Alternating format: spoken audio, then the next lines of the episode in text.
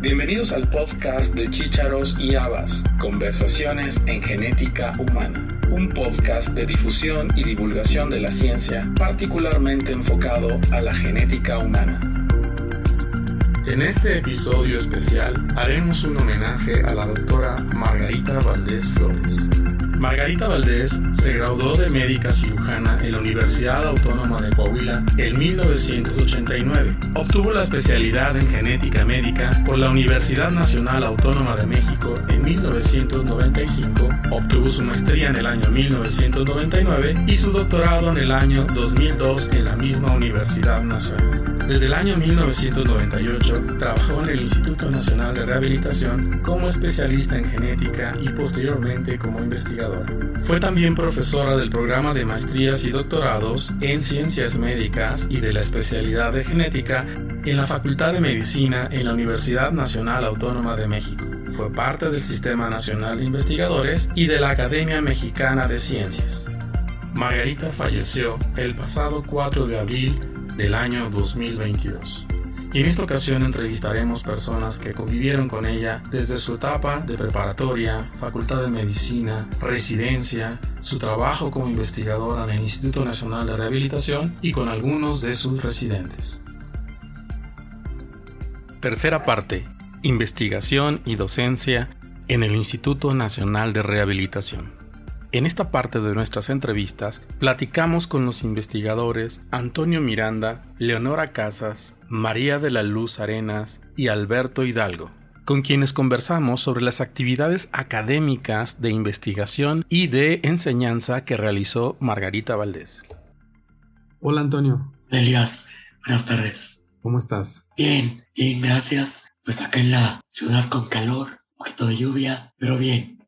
Muy bien. Vamos a empezar esta entrevista con una pregunta muy sencilla. ¿Cuándo conociste a Margarita? Fíjate que yo conocí a Margarita cuando ella llegó aquí a la capital, llegó a hacer su residencia eh, en el Hospital General. Entonces yo estaba ahí, ya había yo terminado la residencia y me había quedado a hacer la maestría en el servicio.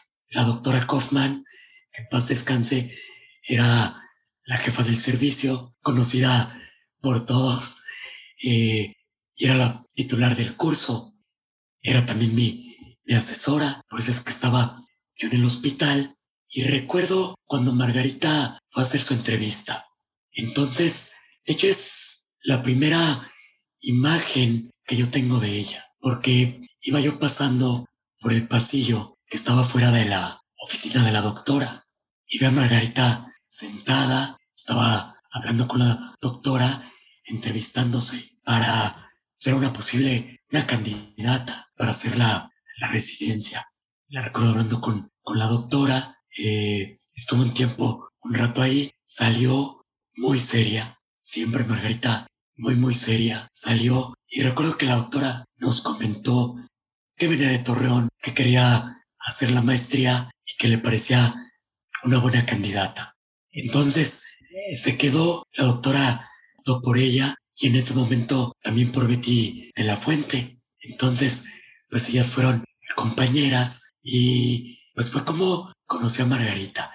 O sea, llegó a la residencia. Fíjate que inmediatamente hicimos buena amistad, tuvimos muy buena relación desde entonces. Esto ya hace poco más de 30 años. Y, y así la, la conocí, siempre seria, muy propia, siempre eh, se reía, por supuesto, hacía bromas, pero sobre todo muy propia. Eh, y bueno, entablamos buena amistad, como te comentaba, y fue así como, como la conocí. ¿Y cómo se encontraron en el instituto? En el hospital. Ah, claro, sí, perdón. Eh, porque ya, bueno, terminamos, yo terminé la maestría, me fue nutrición, hacer el doctorado y tenemos contacto, tal vez no tan frecuente, pero sí ocasionalmente. Ocasionalmente nos hablábamos, nos preguntábamos cómo estábamos y ella entró a trabajar en el instituto, pero era el Instituto Nacional de Ortopedia Entonces estaba por Zacatenco. Después yo entré en la transición, o sea, cuando pasó de ser Instituto Nacional de Ortopedia y nos mudamos para acá, para el sur. Yo llegué 15 días antes y Margarita ya estaba trabajando ahí. Yo creo que tenía más o menos como un año. Y nos reencontramos y nos tocó la mudanza para acá, para el sur. Eh, Estamos hablando de más o menos 20 años. 22. 22. Ya 22. Muy bien. Sí. ¿Y tienes alguna anécdota que, quieras compartirnos? Pues, mira, sí. Hay una que recuerdo mucho. Fíjate que Margarita, creo que todos la conocemos y sabemos cómo era. Es una mujer trabajadora, propia, eh, hacía bromas, pero, pero siempre con su propiedad. Yo solo una vez, solo una, le escuché decir una mala palabra, por decirlo así. Ajá.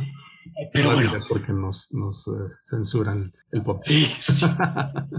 pero no hay nada grave. Pero muy chistosa porque era muy, muy curiosa. Porque digo esto como preámbulo, eh, muy trabajadora, siempre de un lado para otro, con mil cosas por hacer, nunca terminaba, pero tenía algo. Era un poquitín distraída, o mucho.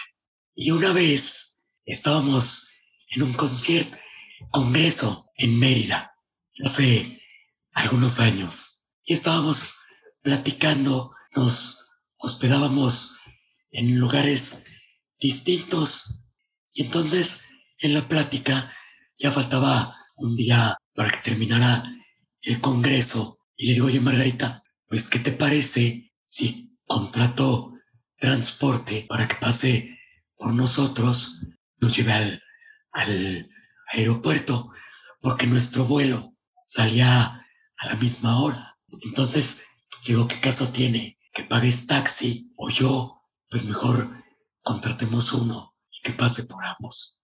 Le pareció bien.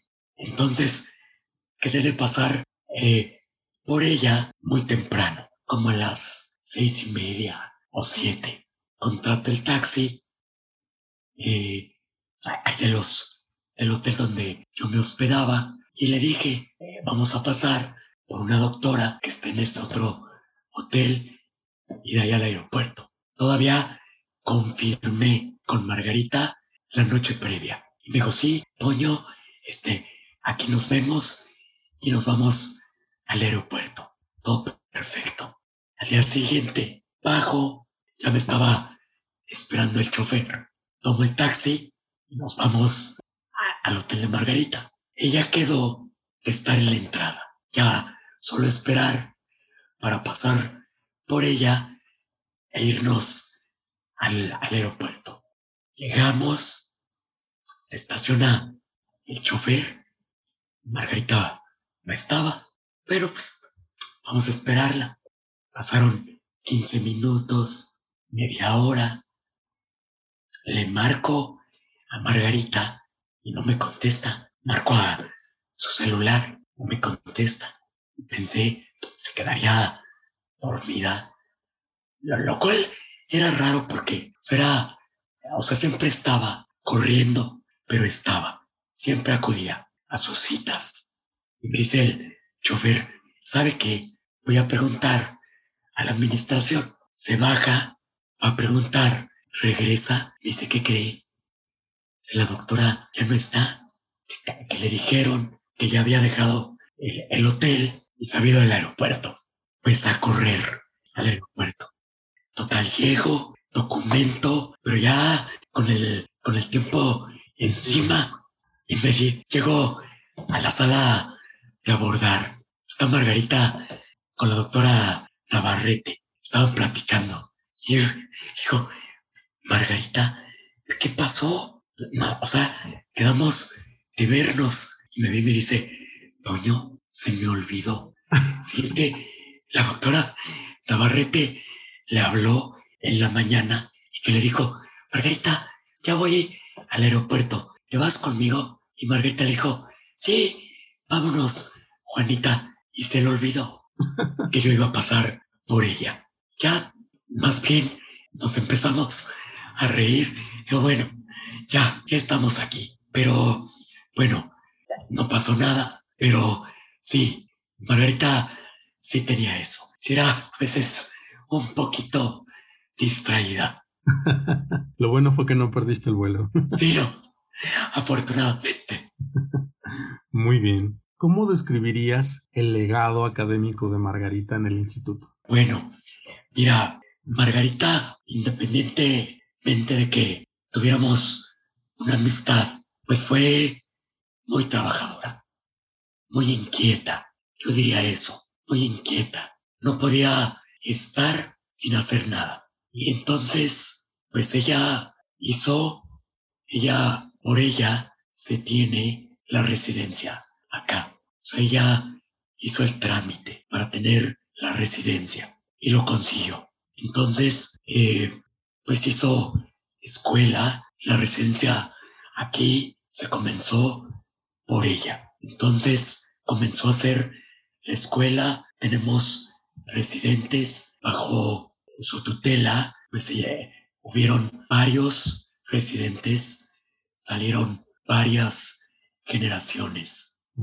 Eh, entonces, pues fue una formadora de genetistas, hizo una escuela, tuvo la residencia y también fue la coordinadora de las maestrías y doctorados de la UNAM aquí en el instituto. Cuando comenzó esa sede aquí, ella fue la coordinadora. Entonces también se formaron maestros y doctores en ciencias. Entonces, pues es una maestra en genética, en maestrías, doctorados, tuvo pasantes de servicio social.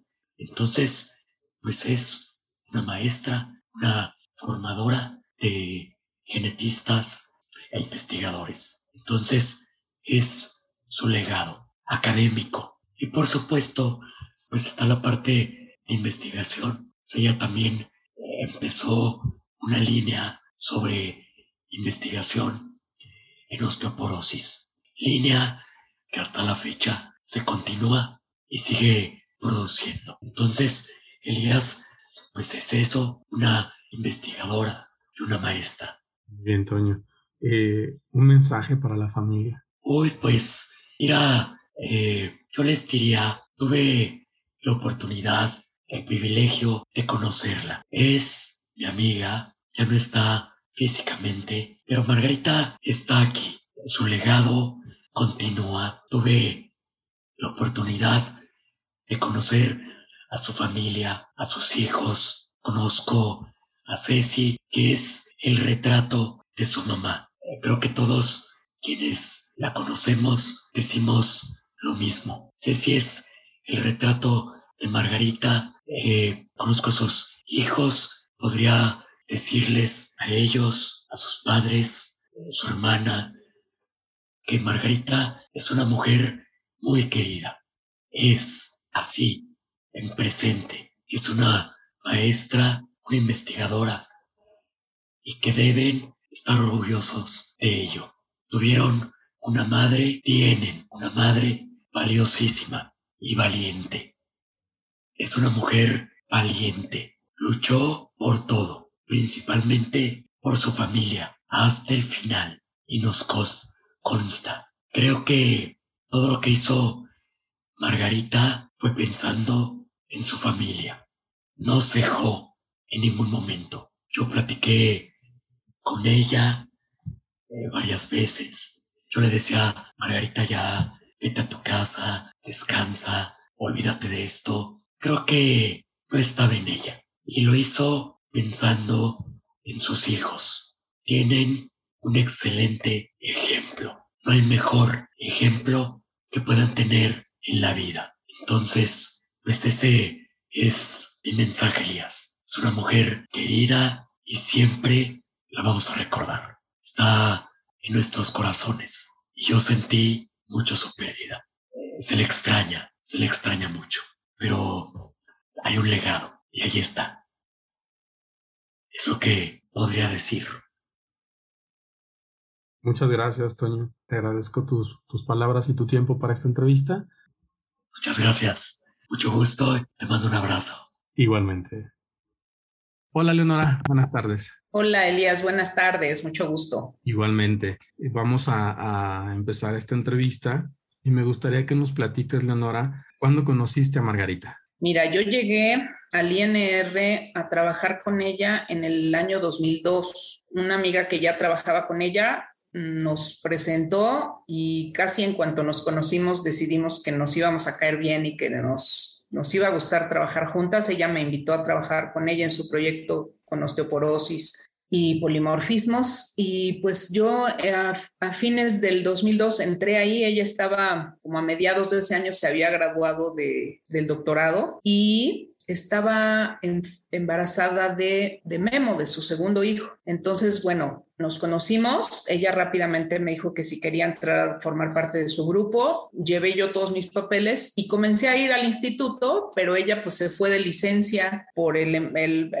nacimiento de, de, Memo y este, y bueno, casi casi que nos conocimos, nos presentamos, nos caímos bien y ella me aventó un montón de cosas y se fue de licencia, ¿no? Pero sí, de inmediato me agradó y, y, bueno, pues ella al paso del tiempo me dijo que había sentido lo mismo, ¿no? Y la muestra está en que, pues bueno, casi 20 años fuimos muy buenas amigas. ¿Cómo la describirías eh, cuando la, de cuando la conociste? Cuando la conocí, la describiría pues como una persona muy dulce, muy paciente, muy positiva siempre y, y, con una increíble capacidad de trabajo. O sea, quería hacer todo, quería simultáneamente y lo hacía, que era lo mejor de todo, estar en los proyectos, estar, este, pues seguir creciendo, estar con sus hijos, porque no, eso sí no, no les restaba eh, tiempo ni, ni sacrificaba los eventos ni las necesidades de sus hijos por el trabajo, ¿no? Pero tampoco sacrificaba el trabajo, o sea, ella se las arreglaba, parecía que para Margarita el día tenía 72 horas como mínimo y hacía todo lo que tenía que hacer en eso, ¿no? Entonces era un poco acelerada tanto para el trabajo como para su vida, o sea, siempre caminaba rápido, corría y estaba acostumbrada a hacer 500 cosas cada hora, ¿no? Entonces, y era sumamente eficiente y siempre seguía de buen humor y, y positiva y contenta y, y, todo se podía para ella, ¿no? A su juicio siempre todo se podía. Muy bien. ¿Recuerdas alguna anécdota? Híjole, recuerdo muchas, algunas que no se pueden contar, pero este, pero bueno, vivimos muchas cosas juntas. En la parte profesional, pues bueno, ella de repente nos daba terror cuando estábamos ahí el grupo. Hubo un momento en que el grupo éramos puras mujeres, el grupo que trabajábamos con ella. Y entonces llegaba una, una chica que fue nuestra estudiante y nos decía, la doctora Valdés me acaba de decir que vaya a comprar bolsas de papas, pero así de las gigantes, salsa valentina y que pida pizzas, ¿no? Entonces ya sabíamos que en cinco minutos salía Margarita de su oficina y nos decía, eh, ¿por qué no terminamos? Hay que terminar el capítulo del libro para mañana, pero nos avisaba en ese momento, ¿no? Y como ella así estaba acostumbrada a trabajar como este contrarreloj siempre y así hacía mil cosas, este, bueno, pues ya de que nos decían que había papas y salsa valentina y pizza era que íbamos a salir tarde o a no salir en ese día y en, en los siguientes para terminar un capítulo de un libro, para escribir un trabajo para el Congreso que la, el límite era pasado mañana mañana, este, en fin, ¿no? O sea, ella, este, y bueno, ella seguía siempre de, de buen humor y positiva y nos daban ahí las 11 de la noche y sí acabamos, muchachas, nos decía, ¿no? Entonces, este, bueno, esa es una de las anécdotas. Otra cosa que recuerdo y que ya tuve oportunidad de platicarle a la gente en, en un homenaje que se le hizo en el, en el INR. A ella le encantaba como buena norteña comer cortes de carne, ¿no? Entonces, pues yo le bromeaba y le decía que, que cuando nos íbamos a comer media vaca, porque pues ya sabes que te sirven así, ¿no? Sí. Ay, la media vaca, me decía, y cuando ya estaba en la, en la subdirección de investigación, cada vez tenía menos tiempo de, pues, de la convivencia, ¿no? Ya nada más era el trabajo y su casa y bueno, entonces me dijo, eh, pues unos meses antes de, de, que partiera, me dijo, oye, ya hace tanto tiempo que no vamos, que, que, ya cuando vayamos, yo me voy a comer la vaca entera, no, no media vaca, ¿no? Y bueno, nadie se lo imaginaba porque Margarita era así toda finita, pequeña, toda dulce y así, pero ciertamente sí se comía el, corte así completo y además quería pedir todo lo demás que se le antojaba en una tarde, ¿no? Porque tenía pocas oportunidades de hacerlo, este, pues entre semana, ¿no? Digamos, porque obviamente pues los fines de semana que compartía con su familia feliz de la vida, ¿no? Pero disfrutaba ese tipo de cosas y entonces Allá cada X meses, pues que le daba tiempo, me hablaba rápido de su oficina y nos vemos en el estacionamiento y íbamos a comer, entonces corriendo íbamos, ¿no? Y ella le encantaba, lo disfrutaba mucho y, pues bueno, buscaba momentos para, para compartir con nosotros, con sus amigos, que además de trabajar con ella, pues éramos sus amigos. ¿no? Muy bien. ¿Y su legado? Su legado. Es, Margarita era tan eh, hiperactiva que yo estoy segura, pues, de que cuando la gente busque en el PubMed, ¿no? Osteoporosis, eh, invariablemente va a salir ahí el nombre de Margarita Valdés, entre otras cosas, ¿no? Pero digamos que su línea principal con la que inició a trabajar en forma independiente, pues fue precisamente lo de osteoporosis. Yo creo que, que su legado pues para la gente que, que, trabajamos con ella es que, pues bueno, que todos debíamos de ser cuando seamos jefes de alguien o cuando tengamos un estudiante, una gente tan humana como ella, con esa capacidad de trabajo increíble y ese, esa buen, ese buen humor y esa paciencia que mostraba para, pues para empujar a la gente a que hiciera lo que teníamos que hacer cada quien, para motivar a la gente. Y su legado en cuanto a, a las publicaciones y a todo, yo creo que pues no solo en México, en todo el mundo, cuando la gente hable de osteoporosis, necesariamente su nombre va a tener que ser mencionado en muchos aspectos de la osteoporosis, además de, las otras áreas que ya te platicará después Alberto, este, de las otras cosas que, en las que incursionó también, ¿no? Pero bueno, hacer las cosas eficientemente, la mejor muestra de que se pueden hacer muchas cosas y hacerlas bien y además estar con tus hijos y con tu familia, o sea, no, no votar ni una cosa ni la otra, la mejor muestra es Margarita, ¿no? Yo, no podría seguramente, pues, y, yo conozco mucha gente, muchas familias que al final se rompen este, las relaciones de la mamá que está trabajando tanto y pues al final no puedes atender tanto a los hijos, en fin, pero ella no, ella, ella daba su 100% tanto a sus hijos, y a su familia, como acá en el trabajo. Y pues bueno, yo creo que ese es parte de su legado, amén de toda las, la productividad que evidentemente eh, dejó también como legado, ¿no? Los capítulos del libro, los libros, eh, artículos, infinidad de, de, pláticas, infinidad de estudiantes formados bajo su, su, tutela, ¿no? ¿Cuándo fue la última vez que la viste? La última vez que la vi fue pues yo creo que como un mes y medio antes de que falleciera, antes de que se fuera ya a Torreón con su familia, la fui a ver a su casa y pues ahí estuvimos toda una tarde platicando y, compartiendo cosas, preocupaciones, este, prácticamente eh, casi casi que fue como una, una pequeña despedida, digamos, en, en in advance, como dicen, eh, Margarita pues ya evidentemente sabía que, su momento de partir se acercaba y, nos hablaba y todavía se preocupaba porque, porque estuviéramos tristes y preocupados por ella. O sea, me hablaba para decirme, tú no te preocupes, yo estoy bien. Entonces, pues, perdón.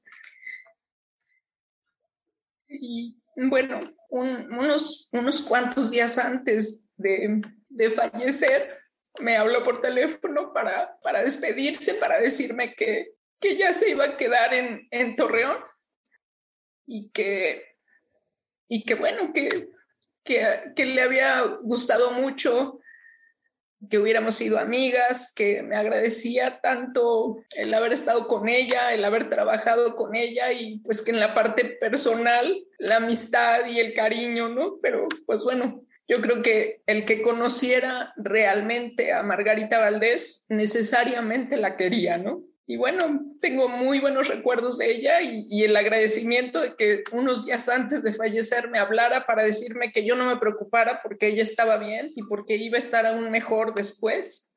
Y, bueno, pues que yo eh, siguiera adelante y que pues siguiéramos con los proyectos y con todas las cosas que no que las dejara pendientes, pero que nos dejó encaminados para, para seguir haciendo muchas otras cosas, ¿no? Por eso yo sé que ella va a seguir siendo, y bueno, de nosotros es la decisión pues de su grupo de trabajo que ella, ella formó, que pues ella va a seguir siendo autora de muchos artículos todavía, ¿no? Porque dejó cosas, eh, ideas y, y cosas ya planteadas que que, son parte del trabajo que su grupo seguimos haciendo y pues ella necesariamente tiene que ser autora de todos esos artículos, así que tan incansable que era que aún ahora va a seguir publicando, ¿no? Así que pues es, es, es uno de los recuerdos mejores y, y de las impresiones mejores el poder tener una jefa que además sea tu amiga y a la que puedas llegar a querer tanto y a confiarle pues tantas cosas, ¿no?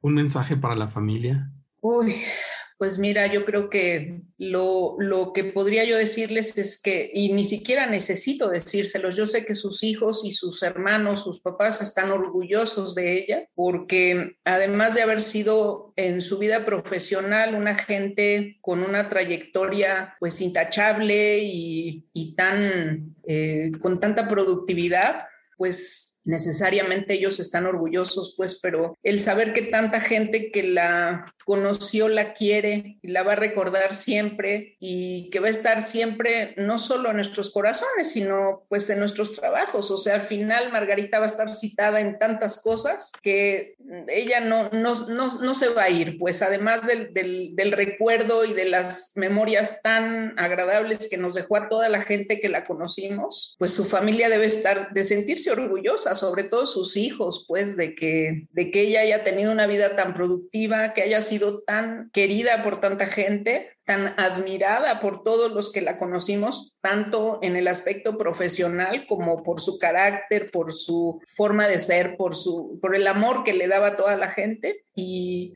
pues en fin, el, mensaje que yo les podría mandar es que ese amor que, que todos le tuvimos y le seguimos teniendo a Margarita, pues se extiende a ellos y que ellos pueden seguir teniendo en toda la gente que la, que la conocimos y que la quisimos, pues amigos también y que en el momento en que ellos necesiten o quieran algo que crean que nosotros podemos darles, pues ahí estamos. Toda la gente que amamos a Margarita estamos para, para su familia, para todos ellos. Y que fue un honor haberla conocido, obviamente. Muy bien. Muchas gracias. No, gracias a ti por, por permitirme hablar sobre una gente tan hermosa como Margarita Valdés. Hola, Malú. Hola, Elías. ¿Qué tal? ¿Cómo están? Buena tarde. Bien, gracias. Vamos a empezar esta conversación para que nos platiques. ¿Cuándo fue la primera vez que conociste a, a Margarita? ¿Qué recuerdas? En, en el instituto eh, existía ya una especie de grupo de genética y cuando se creó como tal, como un centro que había reunido varios centros, yo ingresé a ese grupo. Ese grupo era formado prácticamente de egresados del Hospital General de México. Y yo no, yo venía de otras instituciones y, y pues me formé en el Infantil de México. Recuerdo muy bien cuando nos eh, me presentaron a todos y sí puedo decir que eh, Margarita impresiona por su amabilidad. Realmente es una persona muy amable, al igual que, que Toño Miranda. En ese entonces nada más eran ellos dos y el jefe, el doctor Norberto Leiva. En realidad fui muy bien aceptada por todos, pero sí, eh, Margarita tenía mucha calidez. Eso fue hace más de 20 años que se inició el instituto en el año 2000. Muy bien. Y aparte de cálida y amable, ¿cómo describirías a Margarita? Me parece que una de sus grandes virtudes, tanto como compañera de trabajo como jefa posteriormente, es la inclusión. Era una persona que siempre trataba de incluir a todos. Y sí, también importaba que además de la inclusión lo hacía en forma amable e incluso yo podría decir que cariñosa, pero eso pienso que es la parte más importante porque no excluía a nadie, sino trataba quizás de obtener lo mejor de cada uno de nosotros. Muy bien. Ahorita que la mencionas en esa fase de jefa, algo que recuerdes o que consideres parte de su, de su, de su liderazgo. Pues el hecho de siempre estar pensando en ir un poco más adelante, en tratar de buscar más, eh, fue por ella que se inició la residencia médica, por ejemplo, y parte de eso pues es que generó también mucha pues función y actitudes positivas en el grupo, el deseo de tener jóvenes, el de prepararse uno más para estar siempre a la altura de la enseñanza, el de agruparnos a todos en torno a ese grupo, ¿no? Entonces creo que esa es una eh, circunstancia que fue muy importante en el instituto.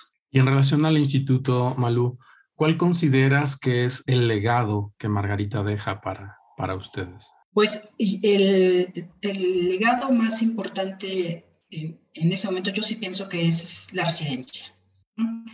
El, el segundo legado importante es el hecho de ser la coordinadora de maestrías y doctorados por parte de la Universidad Nacional Autónoma de México. Eso también fue algo muy importante. El instituto es un instituto muy joven, y estamos hablando de algunos años atrás, y creo que se necesitaba empuje, ¿verdad?, para poder realizar esas acciones. La investigación es el eje de los institutos y para esa circunstancia, esa función, pues requiere también de estudiantes de niveles de maestría y doctorados e incluso postdoctorados. Entonces, el solo hecho de acercarse a la universidad para que pudiéramos formar parte de ese grupo de élite de la institución a nivel de investigación, pues también tuvo mucho que ver eh, las acciones que Margarita emprendió. Muy bien, Malú. Y ya para finalizar esta entrevista, ¿qué mensaje le darías a su familia? Pues yo diría que fue una persona muy importante para el área médica, especialmente de la genética, y que la recuerden con el cariño que ella realmente prodigó a todos nosotros, porque realmente sí era una persona cariñosa y que siempre noten que, bueno, sí dejó una huella, no solo en su familia, porque pues eso no lo van a olvidar, sino en el área de la genética y en especial en el Instituto Nacional de Rehabilitación Luis Guillermo Ibarra Ibarra. Muchísimas gracias, Malú. Gracias, Elías, a ti. Hola, Alberto. Hola Elías, ¿qué tal? Buena tarde. Gracias por aceptar la invitación para hablar de Margarita. Mi primera pregunta para ti es, ¿cómo la conociste? ¿Cuándo la conociste? Uy, Elías, curiosamente, la primera vez que yo vi a Margarita, yo era estudiante de medicina de tercer año. Estaba en el Hospital General y el profesor titular de la materia de genética era el doctor Sergio Cuevas. Y pues en ese momento Margarita estaba haciendo el doctorado con el doctor Sergio Cuevas. Y pues como muchos hacemos y seguimos haciendo, pues le pedimos a los estudiantes de doctorado que de repente nos apoyen a dar una clase por X o Y razón. Y efectivamente, ese día Sergio Cuevas nos presentó a Margarita para que nos diera la clase de ese día de autosómico dominantes, me acuerdo bien. Y ya nos la presentó, pues obviamente Margarita había sido eh, residente del Hospital General y pues en ese momento durante su doctorado de repente nos da clase. Pero esa fue la primera clase que, fue el primer contacto que yo tuve con Margarita. Evidentemente ella no se acordaría de mí en estos momentos, porque era yo un estudiante de tercer año, ¿no? Que yo no tenía o no dejaba ver ningún interés por la genética en ese momento. Entonces fue muy curioso, porque a partir de ahí, ya cuando después yo interactué un poco más con el servicio de genética, con la doctora Kaufman, pues ya me di cuenta o tuve más presente la, la, imagen de Margarita, ¿no? Pero en realidad esa fue la primera vez que la vi. Y de ahí ya no la volví a ver hasta casi cuando me, bueno, más bien cuando me entrevistó Alice. Ok. ¿Cómo, cómo describirías a Margarita cuando la conociste como estudiante? Fíjate que yo la describiría como, era, se ve, bueno, mi primera impresión es que era se veía como una persona muy seria, muy, muy seria en el sentido de lo profesional, ¿no? No como en los sentidos de, de, de aburrida ni nada, o sea, como el sentido de lo profesional, muy seria. Yo no sé, y eso nunca se lo pregunté, cuánto tiempo llevaba dando clases para los grupos de Sergio o de la doctora Kaufman, o no sé, pero me pareció también como que no era, o sea, no tenía mucha experiencia, vamos, como que era de las primeras clases. Todavía la notaba pues un poco tímida, si tú quieres, este, a lo mejor, o sea, con mucho conocimiento, sí, claro, pero esta desenvoltura que a lo mejor ya después tuvo, creo que apenas la estaba, como que la estaba adquiriendo, ¿sabes? Esta seguridad que, que estaba teniendo. Digo, porque ya su carrera después en el instituto, pues es completamente punto y aparte. ¿Y cómo coincidieron nuevamente en el instituto? Fíjate, aquí estuvo, no sé, muy afortunado para mí. Bueno, muchos de ustedes saben, yo regreso del doctorado, me voy a trabajar en León, Guanajuato. En León, Guanajuato, Guanajuato, pues eh, la investigación es difícil y entonces yo insisto en venirme a la Ciudad de México. Aplico para un programa que se llamaba repatriación para estudiantes de doctorado que habían estado fuera. Y aplico, primeramente fui a ver al doctor Muchinik y el doctor Muchinik me sugirió ir a ver a Margarita, también se lo agradezco eternamente. Y llegando con Margarita le dije, oye, pues mira, yo hice mi doctorado en esto y lo otro, y como eran tumores socios, pues yo encajaba. Me dice, hagamos el plan de repatriación. Dice, pero al mismo tiempo hagamos lo de las cátedras con ACID y pues hagamos la posibilidad de que te quedes sin ninguno de esos programas. Lo del programa de repatriación no prosperó mucho, o sea, como que eso lo dejamos fuera rápido, pero aplicamos para el, el de cátedras con ACID y al mismo tiempo ella empezó a buscar una plaza de investigador para mí. Entonces, realmente, o sea, a mí no se me hubiera ocurrido ir a ver, buscar a Margarita si no hubiera sido por el doctor Muchinik. Y de verdad que cuando me, o sea, la, nos vimos, o sea, yo le dije, oye, Margarita, yo te conocí así, y ella, o sea, como que,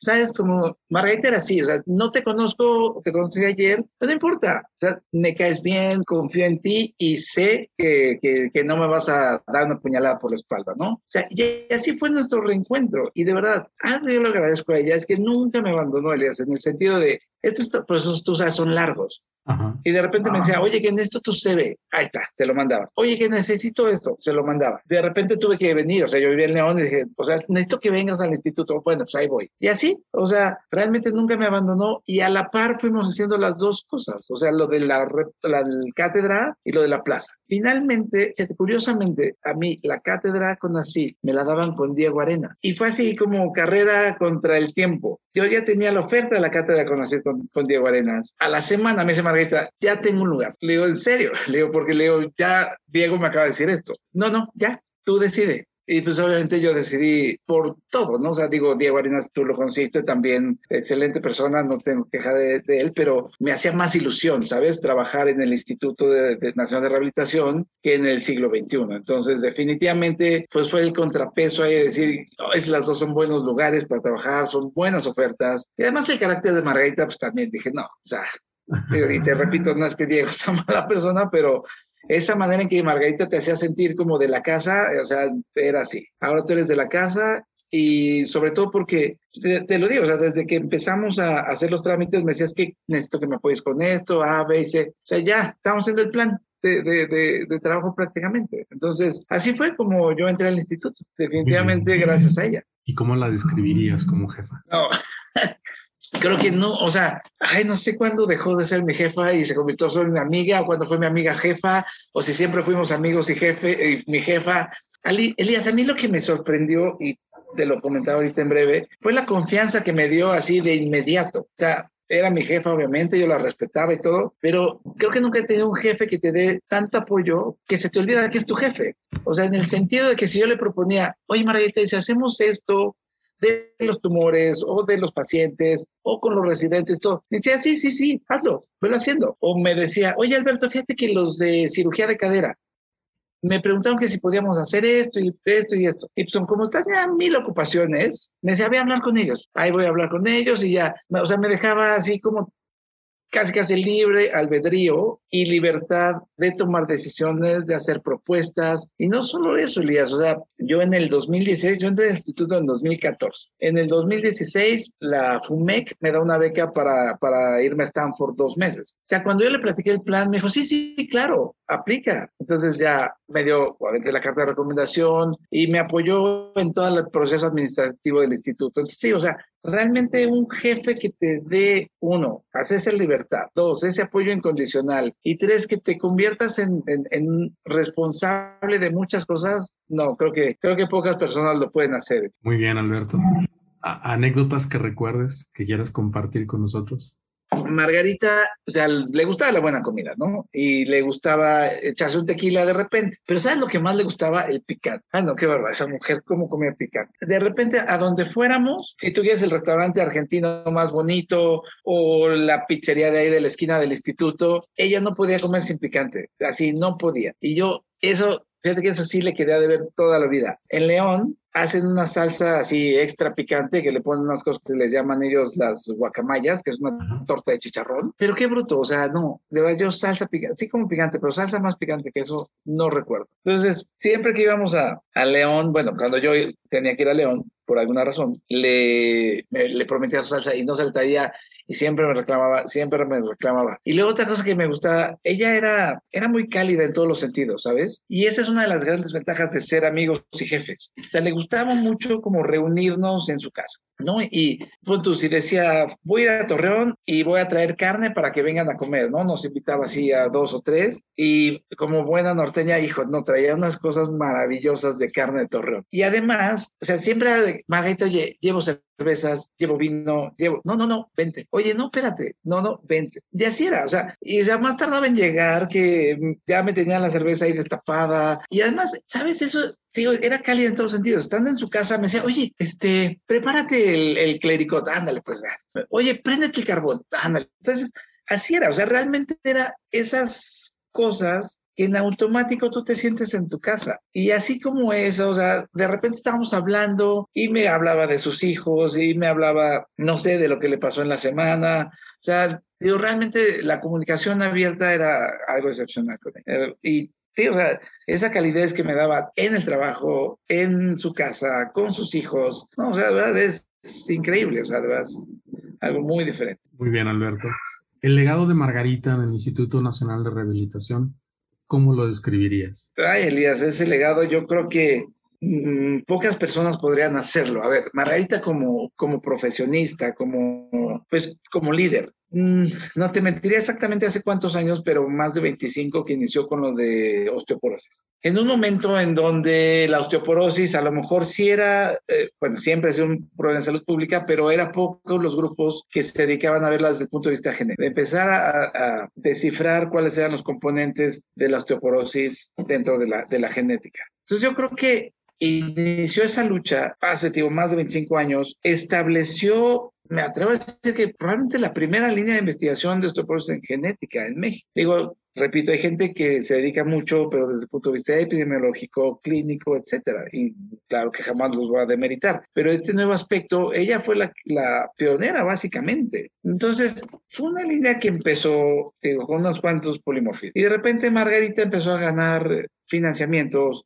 empezó a ganar reconocimientos y financiamientos, me refiero no solamente a instancias gubernamentales, ¿no? que es a lo mejor lo, lo que mejor conocemos, sino en otras instancias ya privadas que por el mismo impulso que ella tenía, lo empezó, le empezaban a apoyar. Entonces, construyó un servicio muy inteligentemente, no de trabajadores, sino de amigos que les contagió esa pasión por el trabajo. Entonces, yo siempre he dicho, Elías, yo no voy a trabajar el INR, yo la verdad es que me la voy a pasar re bien. Me la paso muy bien porque gracias a ese grupo, a ese nicho de gente que ella dejó ahí y bueno, que siempre procuró, es que, o sea, de verdad no te pesa ir a trabajar. Vas, sabes que te la vas a pasar bien. Digo, sabes que vas a tener también que resolver cosas, cosas agradables, otras no tanto, pero creo que supo dejar armado un grupo de trabajo enfocado a una línea de investigación que ella apasionó, o sea, le apasionaba y que además te, te contagiaba esa pasión. Creo que difícilmente alguien va a poder hacer algo similar en el sentido de establecer una investigación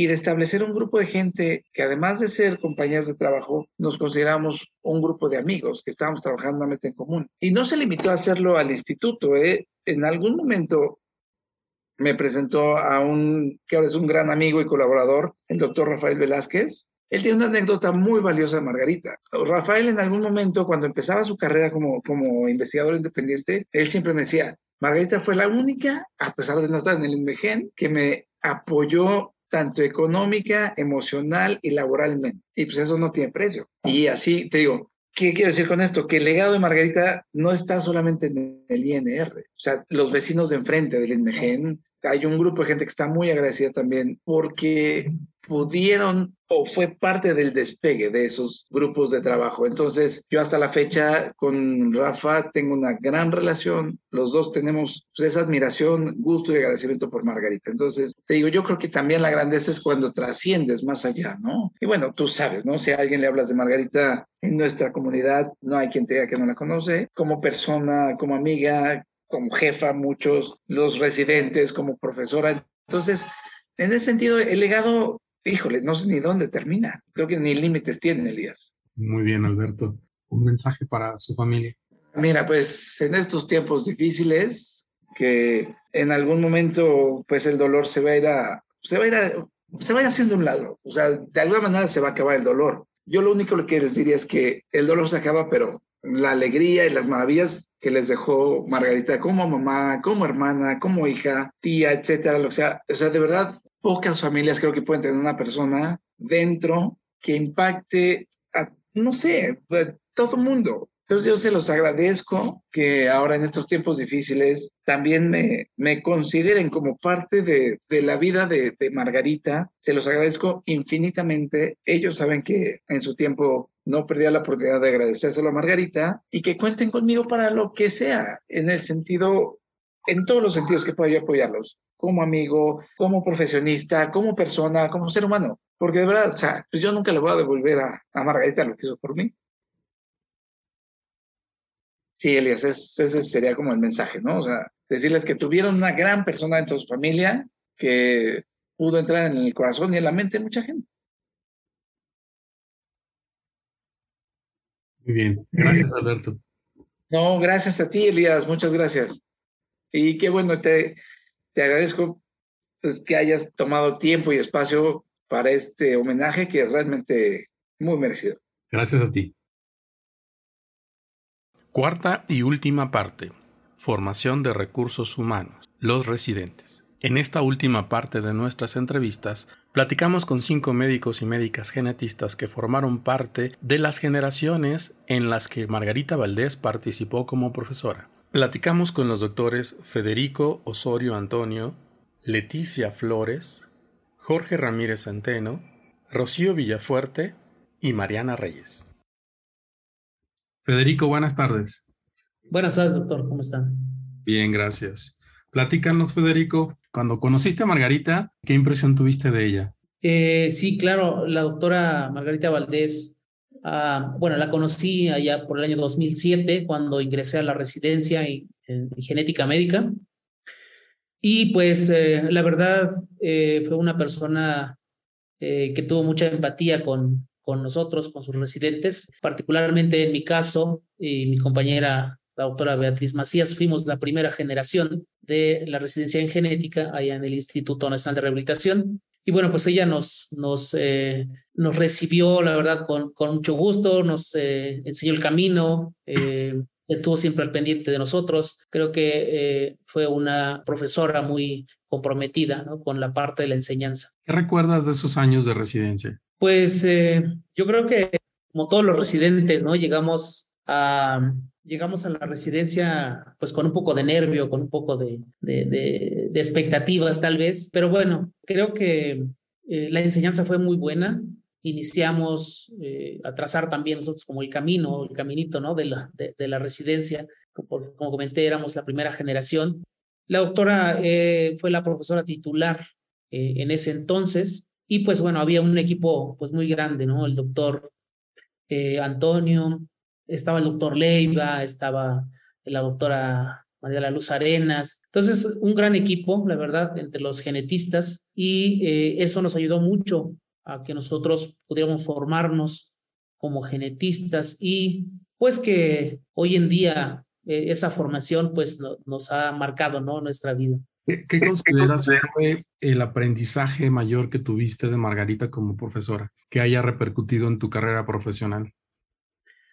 Pues eh, a la doctora Margarita siempre la admiramos porque estaba en la parte de la enseñanza y siempre también estaba en la parte de la investigación, entonces andaba como pues en mil cosas, ¿no? Y, y, bueno, obviamente como, como lo he mencionado, comprometida en todos los aspectos, ¿no? Tanto en la residencia, que nos formáramos bien, también en, en, sus, en sus líneas de investigación, etcétera, ¿no? Yo creo que eso, eso ha marcado pues de alguna forma nuestras vidas, ¿no? Hoy en día no, no me he quedado tal vez solo con la, la especialidad, eh, he seguido como, como los pasos de estos profesores que tuvimos ahí en la, en la residencia. Eh, eh, justo terminé la maestría y estoy haciendo un doctorado actualmente. Entonces yo creo que eso sí, sí me marcó la, las ganas de seguir aprendiendo, ¿no? de seguir avanzando en, en, los conocimientos. Muy bien, Federico. ¿Tienes alguna anécdota que quieras compartirnos? Eh, híjole, pues tuvimos varias, varias anécdotas.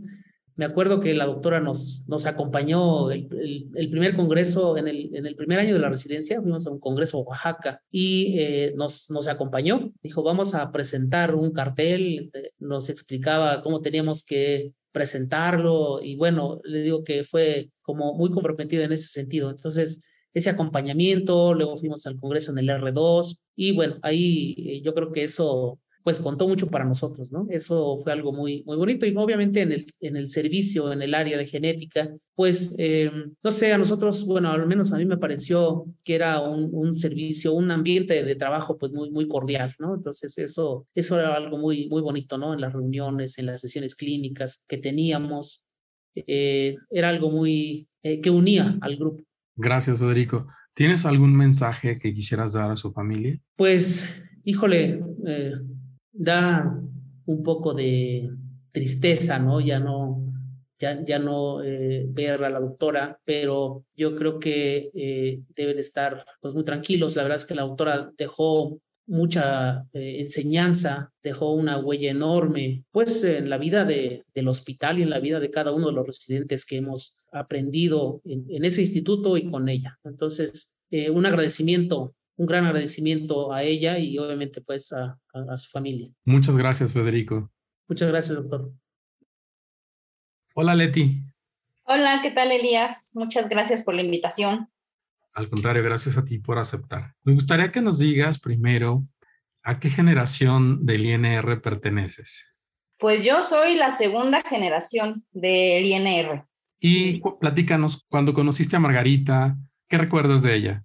Pues la verdad, la doctora Margarita, pues era nuestra profesora titular, ¿no? Éramos una generación que venía empezando y siempre fue alguien muy, muy amable con nosotros. Fue una doctora, yo creo que lejos de ser una excelente maestra, era además como una mamá, ¿no? Así le decíamos nosotros que era mamá Margarita, porque no nada más estaba pendiente de nosotros en el ámbito académico y que cumpliéramos con, pues, no sé, con todo lo que teníamos que hacer de residentes, sino que estaba pendiente de nosotros en el ámbito también personal, ¿no? Y yo creo que eso es algo que muchas veces no tenemos muchas personas en las residencias y nosotros sí tuvimos esa fortuna de tener alguien que nos acompañó en todo momento, te digo, en el ámbito pues profesional, por supuesto, pero también en este ámbito personal, de darnos consejos, de preocuparse cómo estábamos, qué nos pasaba, si nos veía preocupados, este, pues preguntar cómo, qué estaba pasando por nuestras vidas y este, y pues sí, la verdad es que fue alguien que estuvo como muy pendiente de nosotros. ¿Recuerdas alguna anécdota en particular que hayas tenido con ella durante tu etapa de residente?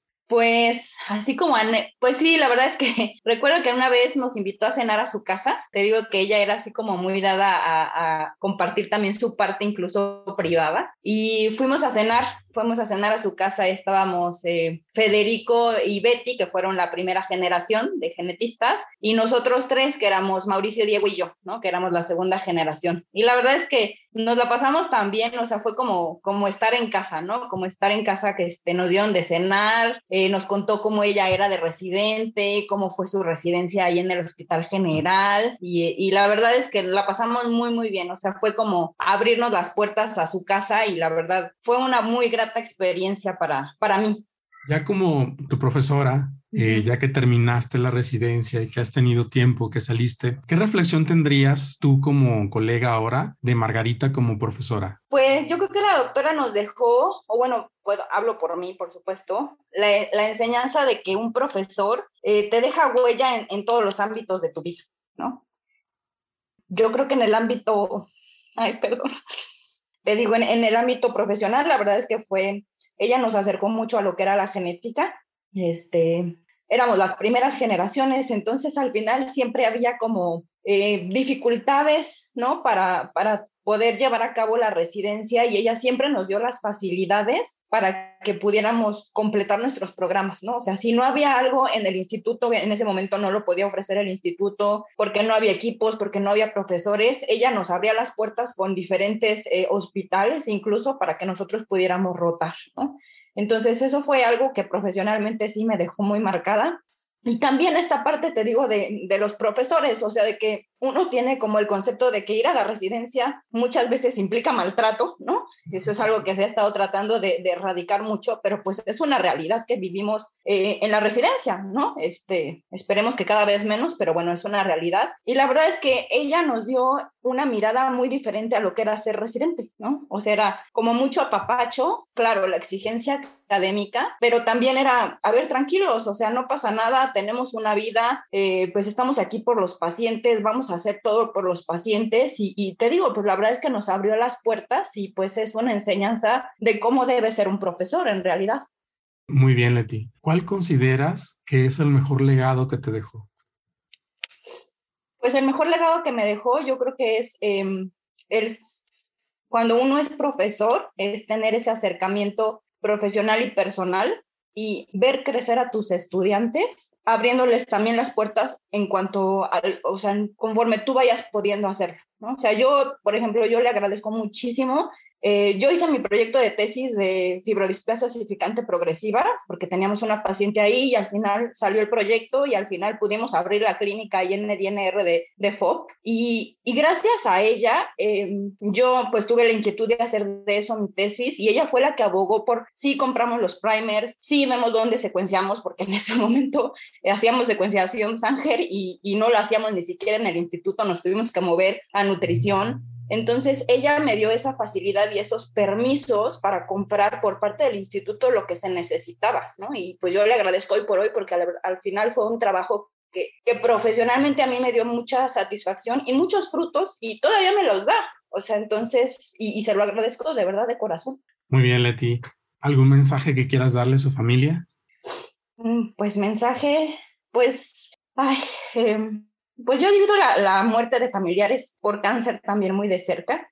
Sé que es, eh, sé que es doloroso y sé que es un camino lento, pero al final, pues yo quiero que sepan que, que su mamá y su esposa fue pues una gran mujer en todos los ámbitos. Fue una excelente maestra, una excelente mentora y una excelente compañera y colega después. Y pues siempre, eh, a pesar de que uno tiene la tristeza encima, ¿no? El recordar eso pues calma un poco el dolor del alma. Esta pregunta es sorpresa. Yo considero que tú eres una, una mujer feminista y mucho de lo que hemos leído o escuchado del, del, legado de Margarita también habla de un feminismo silente, si podemos llamarlo así. Enseñaba con el ejemplo, demostraba una valentía increíble, capacidades enormes, cualidades que le hicieron ser líder y también trabajar de una manera muy discreta. ¿Cuál sería tu visión de ella desde el punto de vista del feminismo. Pues sí, mira, tiene, tiene razón en ese aspecto en que la doctora siempre fue como muy discreta, pero al final siempre fue una mujer que se abrió camino, a pesar, eh, a pesar de muchas circunstancias que, vivimos con ella en el laboratorio, en donde pues sí había dificultades por ser mujer, la verdad es eso, o sea, y, yo creo que ella siempre tuvo, no preferencia, pero siempre nos alentó a nosotras como doctoras a, pues, a cumplir nuestros sueños, a que no estaba tampoco, este, o sea, el que, el que iba, el que, el que era ser mujer no, no implicaba ser, pues, sacrificar, ¿no? O sea, sacrificar, eh, pues, nuestra parte profesional, ¿no? Yo creo que eso es una enseñanza que siempre tenemos de nuestras profesoras, doctoras, ¿no? O sea, que sí se puede, o sea, que se puede hacer eh, la parte a lo mejor privada y familiar que uno busca, ¿no? Pero que se puede hacer la parte profesional y que tenemos las puertas abiertas como doctoras para seguir adelante y seguir en este camino de, de genética, que fue el camino que nosotras escogimos. Y sí, sí soy muy feminista también. Entonces, pues sí, la verdad es que ella es es una, una enseñanza grande también. Muy bien, Leti, muchas gracias. No, ¿de qué, Elías? Hola, Jorge. Hola, ¿qué tal? ¿Qué tal, doctor? Me da gusto que estés con nosotros. Me gustaría que nos platiques, ¿cuándo conociste a Margarita? Cuando inicié la residencia en genética médica, esa fue la primera vez que la pude ver, allá en el Instituto Nacional de Rehabilitación. ¿En qué año fue eso? En 2009. ¿Recuerdas qué generación eres de, de Me parece que soy la tercera generación. ¿Y qué impresión te dio cuando la conociste? Bueno, como siempre, pues impacta el lugar donde estábamos, o sea, un instituto nacional, uno entra como, con muchas expectativas y también muchos temores a la residencia, después de haber hecho el examen nacional y de estar buscando una sede. Pues la primera vez que yo vi a la doctora fue para platicar, o sea, y comentarle que me interesaba que esa fuera la sede, pues para hacer la residencia que obviamente pues había estado buscando también otras sedes, pero pues que me parece muy buena opción tener como sede el Instituto, Nacional de Rehabilitación. Me pareció una persona, la primera eh, impresión fue muy buena, siempre eh, me pareció una persona muy humana, con muchísimos valores, y desde el primer momento que la vi, no sé, me dio confianza, me dio confianza, me dio certeza en, pensar que había un futuro en, ese, en, esa institución. Entonces, yo creo que fue muy importante la entrevista que tuve con ella la primera vez. Muy bien. Eh, ¿Recuerdas alguna anécdota que hayan tenido durante tu formación como residente?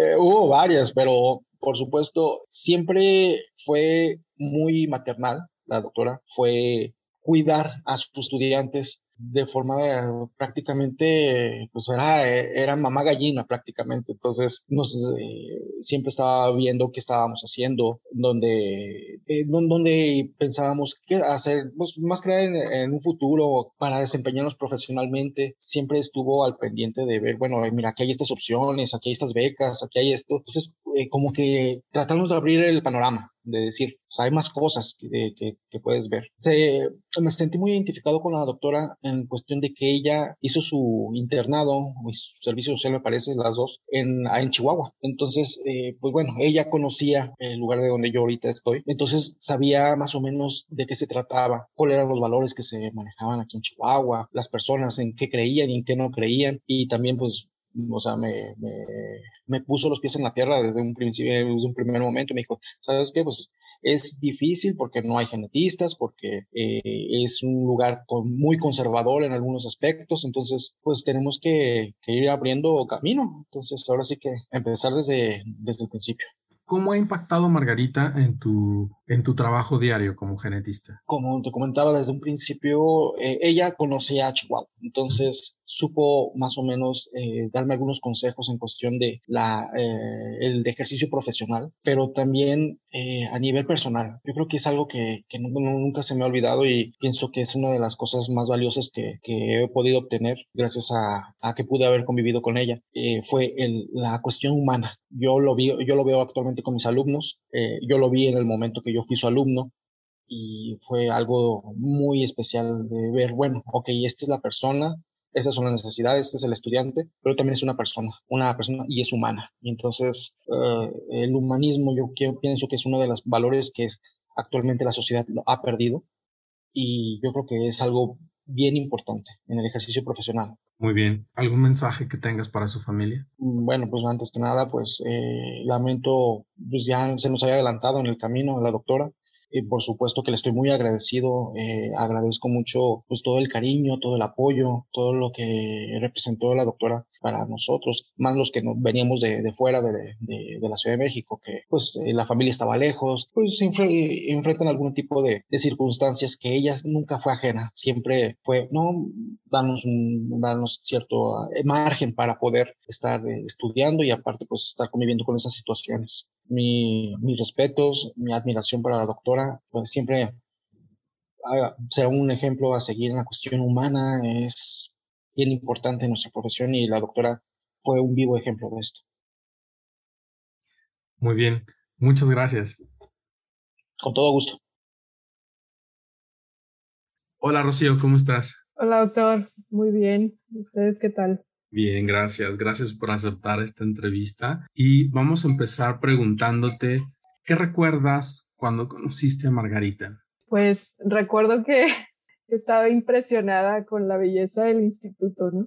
Este, llegué a la entrevista, yo nunca, pues no conocía el Instituto Nacional de Rehabilitación y, y estábamos los tres que nos quedamos en esa ronda. Entonces los tres hicimos un clic inmediato y con la doctora Valdés igual, fue así como pues una persona sumamente amable, sumamente sencilla, sentimos los tres que ya estábamos adentro, no era la primera ronda, entonces los tres nos sentimos como muy apapachados por, por la doctora. ¿Qué número de generación fuiste? Soy como uno, dos, tres, tres, como seis tal vez. ¿Y quiénes fueron tus compañeros? Compañeros de R3 estaban Araceli Muñoz y Jorge Ramírez. De R2 estaban César Cerecedo, Matei y Ceci Urquijo. Y entramos tres a mi generación, pero uno renunció inmediatamente este, y nos quedamos Kirquillo. Muy bien. Y como profesora, eh, ¿cómo sientes que fue tu, tu residencia con Margarita?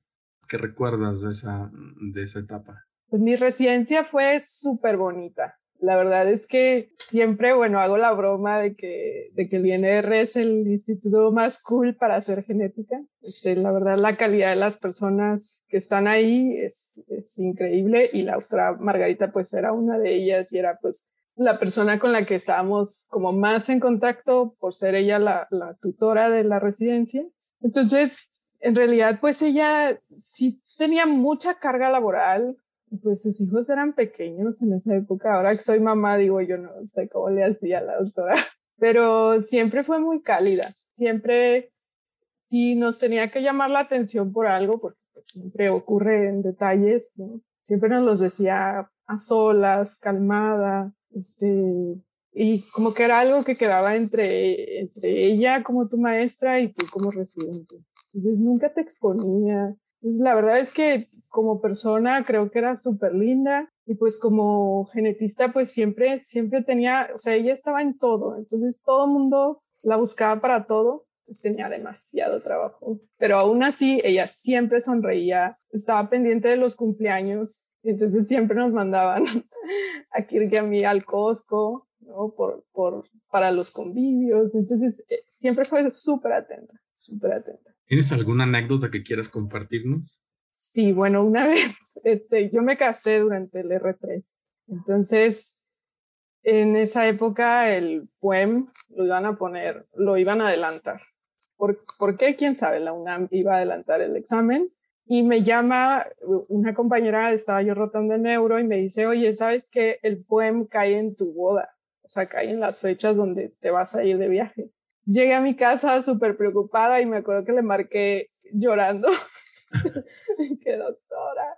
Y me dice, cálmate, ¿qué pasó? Y yo, es que me dicen que el poema va a ser tal fecha y es cuando yo no estoy. Y me dijo, tú cálmate, o sea, claro que te vas a ir de luna de miel, luego vemos con la UNAM cómo lo reponemos, pero tú tranquila. Entonces siempre, la verdad es que siempre fue una persona que, que te daba paz, ¿no? no te alteraba. Entonces eso se lo agradezco muchísimo. Y pues sí, luego cambiaron solitos la fecha del examen, ¿no? Pero la autora ya me había dado como el permiso de, de irme. ¿Cuál consideras tú que es la mejor habilidad o característica de Margarita que aprendiste para tu práctica como profesional? Pues la calidez con la que trataba a sus pacientes.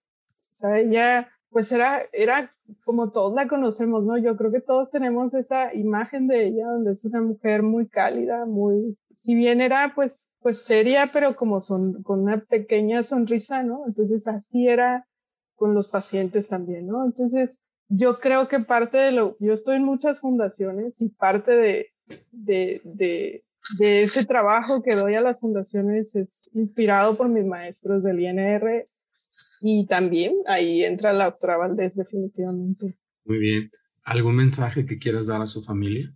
Pues conocí a Ceci, su hija. En, eh, su mamá, bueno, la doctora Margarita me hizo una despedida de soltera en su casa. Entonces ahí conocimos a Ceci y pues solo quisiera decirle que, que su madre pues es una, es, es, una mujer que nos marcó a muchos, que a muchos nos, nos dolió su partida tan temprana, pero que seguramente eso ocurrió porque porque ella vivía, vivía a tope, ¿no? Entonces quizás todas las misiones por las que ella vino a este planeta, ella las cumplió muy rápido.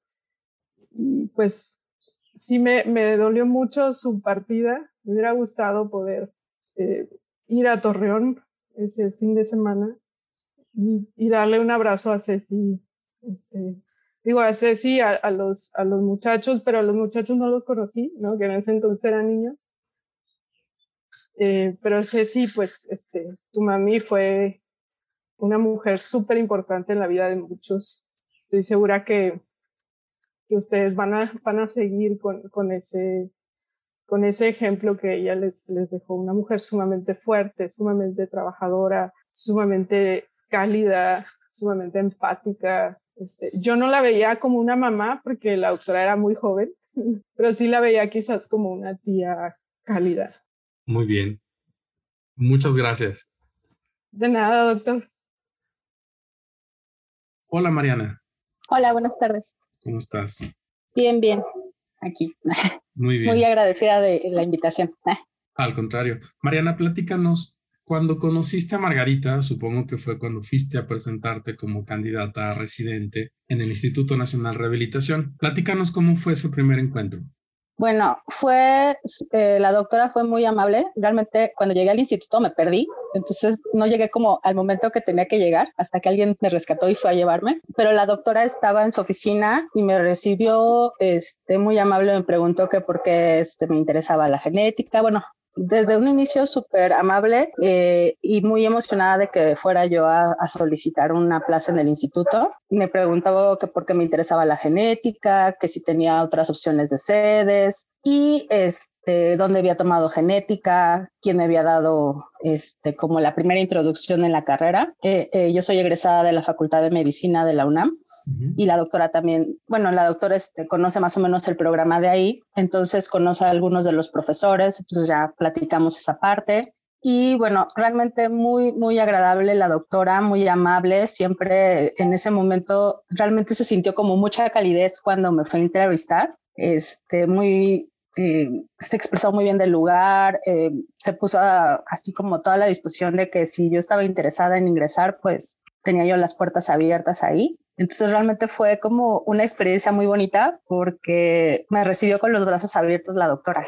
Yo llegué un poquito después, fueron otras entrevistas, entonces este, pues me recibió con, con toda la amabilidad y toda la disposición de que si yo estaba interesada, eh, pues prácticamente ingresara, me podía quedar casi casi ahí.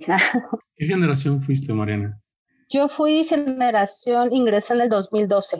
2012-2015. Y ya como profesora de, en la residencia, ¿qué recuerdas de ella? Pues la doctora cuando yo ingresé, eh, a mi generación todavía nos tocó que ella estuviera un poco en la parte de las clases, porque después eh, ella le, pues, tuvo un puesto de investigación en el hospital como encargada de, de, investigación. Entonces ahí sí, bueno, se tuvo que despegar un poco más de, de la parte de nosotros pero ella estaba siempre pues en su oficina, eh, trataba como un poquito de estar medio al pendiente de que estuviéramos bien.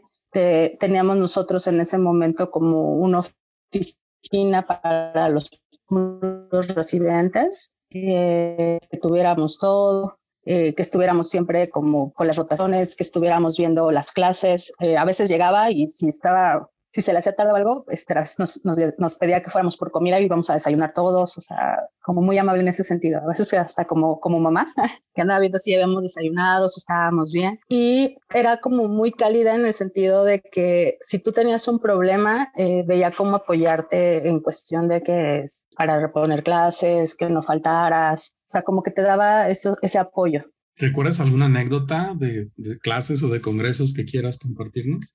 Bueno, es que insisto, como pues con todo lo que hubo, fueron pocos ya los congresos en que la doctora participó con nosotros, pero siempre así como insistiéndonos que debíamos de, de, acudir. Eh, desde el primer año era como si queríamos ir, teníamos las puertas abiertas. Igual siempre nos daban los permisos para otros cursos que hubiera. Este, teníamos esa disposición. Y por ejemplo, un día la doctora llegó y nos invitó a desayunar a todos. Me acuerdo que nos mandó a comprar así este, comida desayuno para todo. Hasta nos dio risa porque nos dio así un montón de dinero para que fuéramos a comprar y todos así de, ¿y qué hacemos con tanto dinero? Y también una vez fuimos al, al congreso cuando fue en Cancún y ahí estaba con la doctora Kaufman, ¿no? Entonces creo que fue el último, uno de los últimos congresos con la doctora Kaufman y la doctora Margarita andaba con ella, entonces andaba así como presentándolas hasta me que nos dijo, vengan, nos sacó una foto este, que nos tomamos con la doctora Cotman, mis compañeras y yo, y con la doctora, y nos dijo que era nuestra abuelita, ¿no? Entonces, que ella era la mamá de, de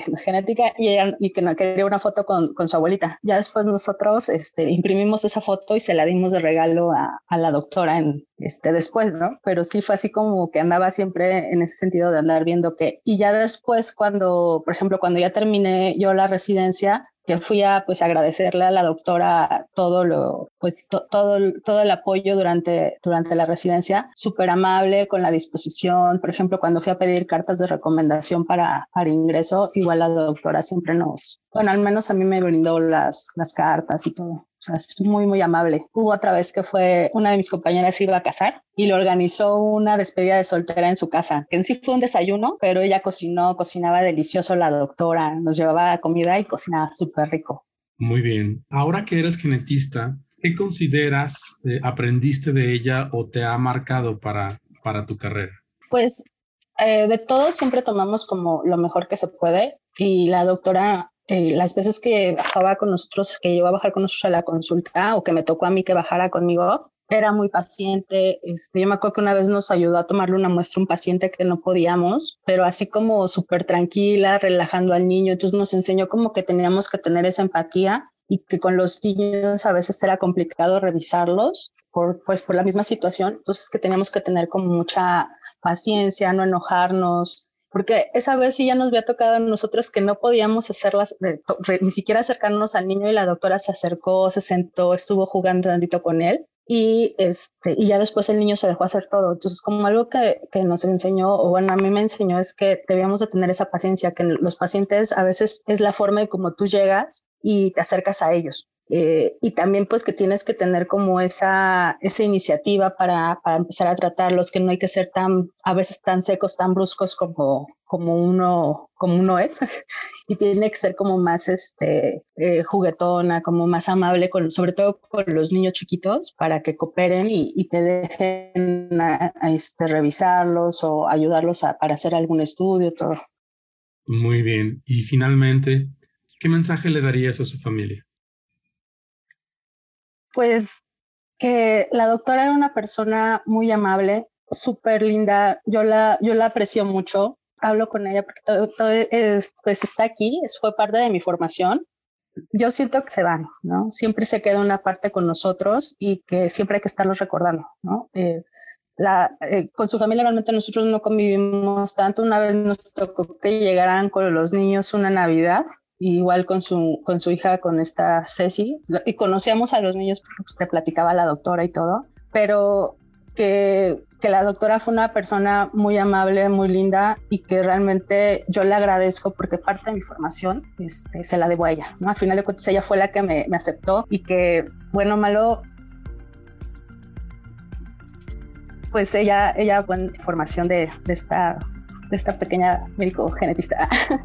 que ahora pues ya gracias a, eso pues estamos aquí y que las personas no se van, ¿no? Siempre van a estar con nosotros en nuestro corazón, igual así la doctora, siempre hay un pequeño, un espacio para ella reservado, porque fue alguien pues, que, que me dio, para, participó en mi formación y me brindó mucho apoyo en cierto momento. Muchas gracias, Mariana. De nada. De esta forma concluimos esta serie de entrevistas en homenaje a la doctora Margarita Valdés Flores. Margarita será siempre recordada como una gran amiga, una excelente profesional de la medicina y de la genética humana, una gran formadora de recursos humanos y su legado perdurará por muchos años. Gracias por haber escuchado este episodio del podcast de Chícharos y Habas, Conversaciones en Genética Humana. Te esperamos la próxima semana con un nuevo episodio y te invitamos a que te suscribas gratuitamente en cualquiera de nuestras plataformas. Estamos en Acast, iTunes, Spotify, Google Podcast y Amazon Music.